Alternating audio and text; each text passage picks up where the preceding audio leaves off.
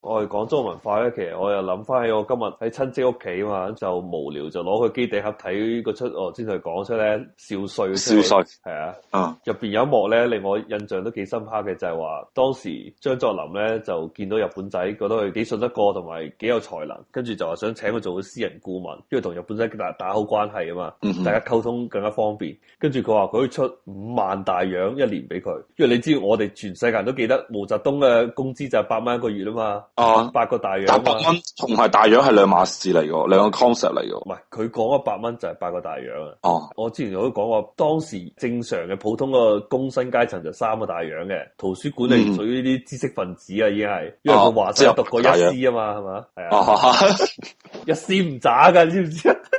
一師係一個好學校，我啊知道。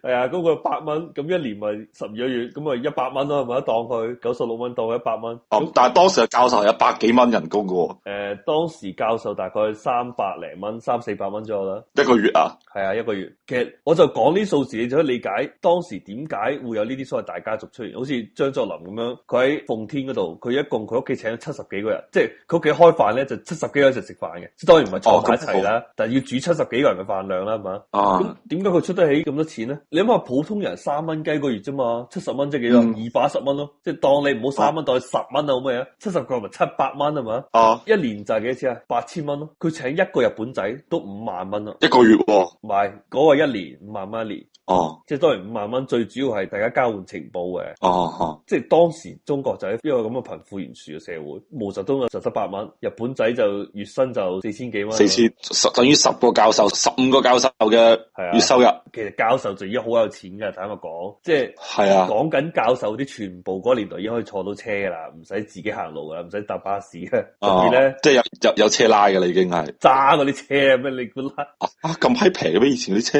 攞二三百蚊就買得起車㗎啦，即係嗯，因為其實坦白講啊，做得教授啲人，亦都唔係話即係普通人都做得到嘅。毛澤唔係東屋企就肯定係，毛澤東屋企係富農都做唔到嘅，知唔 知啊？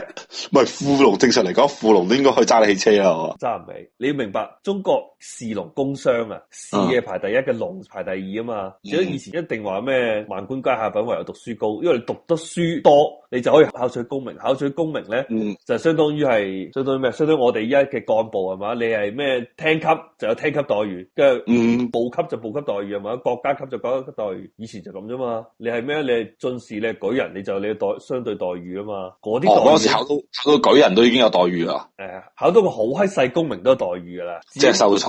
誒秀才有冇我就唔知，但係高少少就肯定有㗎啦。而嗰啲待遇並唔係話你耕田可以耕得翻嚟，即係你幾多個人耕一世田都耕唔到咁多錢翻嚟嘅。交唔翻啦，二百錢翻嚟。係啊，中國就包括我睇嗰個少帥入邊，張作霖都係咁啊，佢好敬重讀書人嘅。中國從哦嚟都係咁啊，佢講讀書人仲要唔係話做官喎，係真係讀書嗰啲喎。哦哦哦係啊，唔係即係有話文化嘅。係啊，有文化人，唔係有權嘅人喎。其實包括蔣介石都一樣，佢都係咁嘅人。係啊，即係中國以前就一個貧富咁唔平衡啦，起碼即係相信依家，譬如如果毛澤東喺依家嘅位，大概估攞到三千蚊啦，係嘛？嗯嗯，大學教授三百蚊同八蚊就大概爭係四十倍、誒係啊四十倍。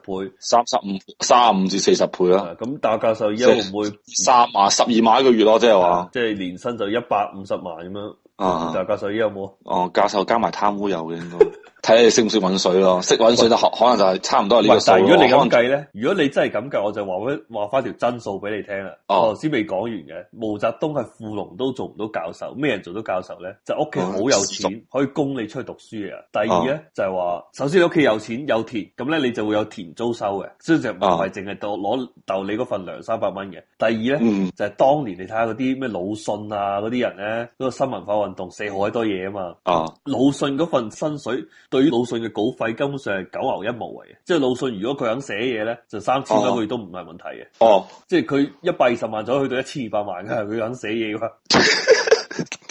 咁你毛澤東嗰度三千蚊，我就幾千萬咯。即係就寫篇文章就有噶啦。啊，只要你肯寫，因為當時啲人我唔知點解啊，雖然咁多文盲，但個個都肯買書啊嘛。哦，但係佢睇得哦，係啊，即係有人專門讀報紙嘅。我同你講，就算去到八十年代嘅香港啊，你睇金嗯融，金融出自己一份報紙啫嘛，佢就係靠一份報紙，佢都賺咁多錢咯。你話揸梁翁啊？查良鏞，我查梁翁，就係咁咪知咁哦咪嗰啲所有武俠小説就係喺報紙度連載啊嘛，因為當時佢、你知當時中國政治咧又唔可以明寫啊嘛，做到莫小說到隱含中國政治啊嘛，就屌中國依家即係當時文革時候發生嘅政治啊嘛，跟住哦啲人又中意睇係嘛，咁你中意睇就哦買報紙啊嘛，連載啊嘛，咁你咪買買多啲嘅報紙咯。就算去到嗰個年代，讀書人都依然可以靠支筆就揾好多錢嘅。但係今時今日咧，今時今日誒、呃都你可以係靠揾食要。唔係依家依家其實投資最閪快咧，就係整容冚家產。整容可以點揾錢啊？嗰啲咩咩嗰啲外圍療內嗰啲啊，唔係嗰啲嗰啲係一種啦，另外一種就係你又做 l e m o 啊，或者做外圍啊，即係甚至有人多咗個新嘅職業添，叫網紅。就係嗰啲咪聊天室嗰啲咯，現場直播哦搏嘢啊嘛，之 前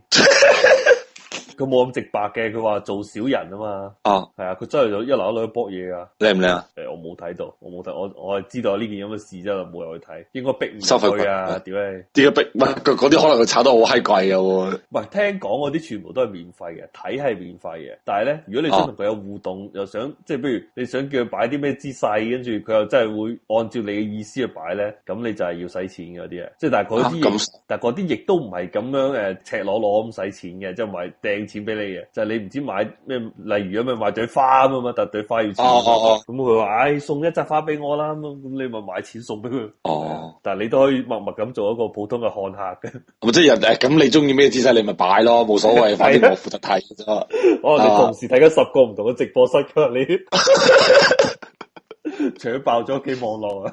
啊，原來中國有啲咁閪爽嘅嘢咩？依家係啊，中國好閪發達嘅呢個產業，吓，真係啊噶？就算做得即係嗰啲鄉村味濃一啊少少嗰啲村姑咧，都可以揾到三四千蚊一個月，就靠呢樣嘢。如果你做得好，啊即係哪怕係村姑都係揾到三四千蚊係啊！啊，因為唔係，因為你實在個市場大啊，咁有唔同嘅細分市場啊嘛，哦，即係有啲人中意村姑，係啊，咁村姑中國戰鬥機啊，有啲人中意城市白領啊，啊，再生啊，咩愛好嘅人啊咁都有啊嘛，有啲人中意肥，有啲人中意瘦，會唔會有咩精品又有啊？ 咩嚟㗎？條又有嚟自咩意思？即係係咪添啊咩啊？teenager 啊，嗰啲犯法㗎你唔係我 頭我頭先講嗰啲村姑嗰啲咧，就係、應該係純粹係唔係我講搏嘢搏嘢，只係搏咗一次啫，咁耐以嚟，即係哦只嗰個就真係突破底線嘅，但係其他啲都係冇嘅，即係都係最多露少少胸啊，即係仲係係着住戴住巴着住 under 嘅。係啊，又或或者佢咩表演咩換衫咁，但係換衫亦都唔會剝晒嘅，啊哦，都俾你睇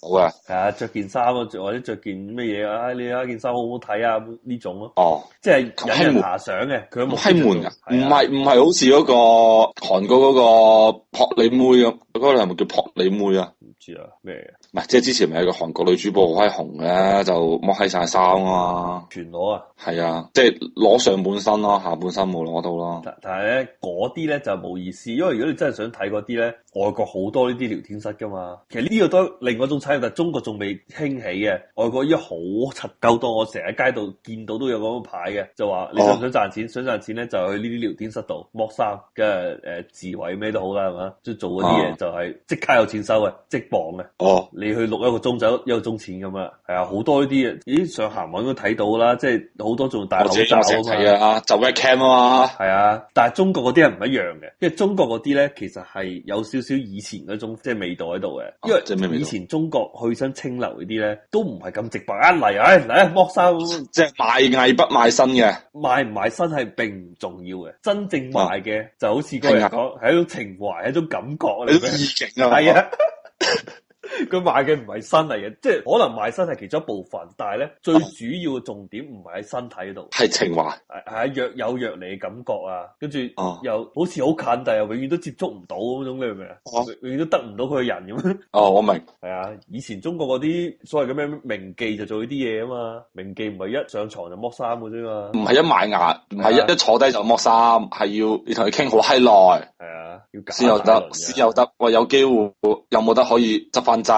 跟住到你執個劑嗰時，就同你普通一剝衫嗰啲就係感覺完全唔一樣噶嘛。係啊，即係好似溝咗條女咁樣啊！即係就好似蔡我溝小鳳仙嗰種 feel 係喎。啊，小鳳燒咪就名即妓咯。係係撳你鐘仔，係確實係要俾錢。啊咁我唔俾錢咧，就你連見都冇得見，即係大家鬥使錢去溝條女。好啊，溝到啦，咁啊小鳳仙去揀啊，我俾你蔡樂去吉咧，定係俾第二個去吉嘅？唔係，因為培養一個咁嘅人係好閪難，嗰啲人係真係有文化嘅人嚟嘅。即係當然我唔、哦即係我講嘅係中華人民共和國成立之前嗰啲名記啦，就唔係講緊依家嗰啲 webcam 嗰哦依啊啲。家嗱，我話俾你聽，你你冇睇小少依家嗰啲啊。屌啊你！真係冇睇少依家嗰啲，依家咧好閪多名校啲靚女咧，或者一般般靚啲女咧，稍施脂粉加少少整容，啊唔係整容之後稍施脂粉咧，佢哋全部嘅夜總會度做嗰啲高級雞啊，專門去溝嗰啲鬼佬啊。啊不過嗰啲係俾吉嘅，喂，即係但係嗰啲但就同我話嗰啲咩直播室嗰啲唔一樣啦。啊唔一樣啊，直嘅。播室係賣感覺，嗰啲係有意境噶嘛。哦，我哋即係其實你講咁耐咧，我哋係講緊意境呢樣嘢係啊啊，即係講緊情懷啊。係啊，其實我覺得咧，做任何嘢都唔緊要，但係應該個層次要高嘅。你諗下，你一嚟就搏嗰啲就係屬於即係最底層嘅需求，性需求就食色性也嗰啲，你明唔明啊？同佢食飯一樣其實你啫嘛 講。起呢個問題我都覺嘅，所以我唔係好中意睇睇鬼佬嗰啲。屌屌太少鋪墊啦！屌你老母一上嚟就你阿媽奧法架仔嗰啲唔同噶嘛，先打下車輪啊，跟住再抄下嘢啊，係嘛？跟住仲有手法噶嘛，屌你！唔係上你下講條啊！你講呢啲都已經太直接啦，有好多啲咧，咩又唔好啊，跟住又要㧬開啊，跟住哦，你係話架仔嗰啲啊？係啊，好閪少喎，即係半推半就嗰啲啦，係嘛？唔係哦嗰好啲多都大比仔較啲戲你有冇睇過啫？佢開始食飯又要揸車兜一輪噶嘛，哦，係啊，係啊，係啊，係啊我睇過啊，嗰個叫乜閪啊？咩不倫温泉之戀啊係嘛？ 人妻不人妻不倫啊嘛？唔係但係嗰個唔係淨係局限於你講個系列嘅，好多系列都有呢啲咁嘅情節㗎。我我知我睇過，我成日我唔係因為可能主要係因為我聽唔明佢講嘅嘢咧。如果你有字幕嘅話，我都會睇嘅。咁但係咁你冇啊嘛，咁我 哋直接 skip 到 skip 到你開波嗰下噶啦。所以情懷呢樣嘢係應該要嘅。但我想講翻咧，即係其實中國呢個產業咧係好有前途嘅，但係就千祈唔好搞到又好似以前咁咧，大家鬥爛鬥賤咁樣係嘛？你剝一件哦我剝兩件，我剝晒係嘛？係啊，你剝閪晒你乜㗎？係我玩棍係啊，我插多幾條咁啊，係啊， 你插一碌我插三碌，係係嘛？你插一個碌我插三個窿， 係嘛？你仲插係嘛？咁我就我我真係吉我。樣。一斗三係嘛，到到可能到最尾就係你咪一斗十個，一斗二十個喎，嗯肉精啊同埋，即係我想知，一中國啲網絡咁閪發達嘅，或者佢咁樣咁多人一齊睇，唔會扯斷嘅唔會網。喎，大家一齊睇咧，只會越睇越 快。咁你有冇睇過 P to P 啊？係拗你你嘅唔係你嗱，我同你講呢樣嘢，你睇唔起我哋偉大祖國，我話俾你聽，中國啲互聯網係喺全球嚟講啊啦，係好閪發達，尤其互聯網娛樂啊，係好閪發達㗎，即係咁閪睇唔起我哋咁樣嚇。